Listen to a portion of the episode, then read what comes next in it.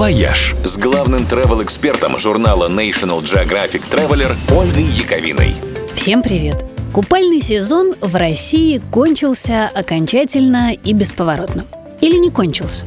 В морях и озерах, конечно, теперь не искупаешься, но если ты не можешь.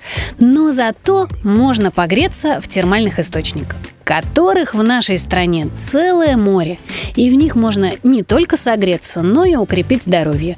Причем самые горячие источники расположены вовсе не на юге и не в горах, как это обычно бывает, а в Сибири, в краю, который у нас обычно ассоциируется с трескучими морозами и сугробами до неба. Но оказывается, у холодного края горячее сердце.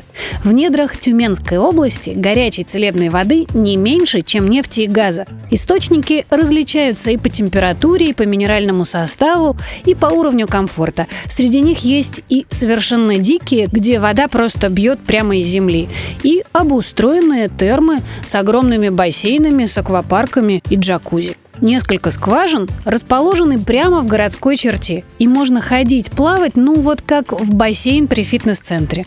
А есть и полноценные, классные загородные водолечебницы с оздоровительными программами, куда можно поехать на несколько дней, отдохнуть и подлечиться. Исследования показывают, что тюменская вода отличается особенно высокой концентрацией солей и минералов.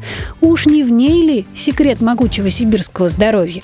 Впрочем, ехать в Тюмень стоит не только ради водных процедур. Это старейший город Сибири с богатой и долгой историей.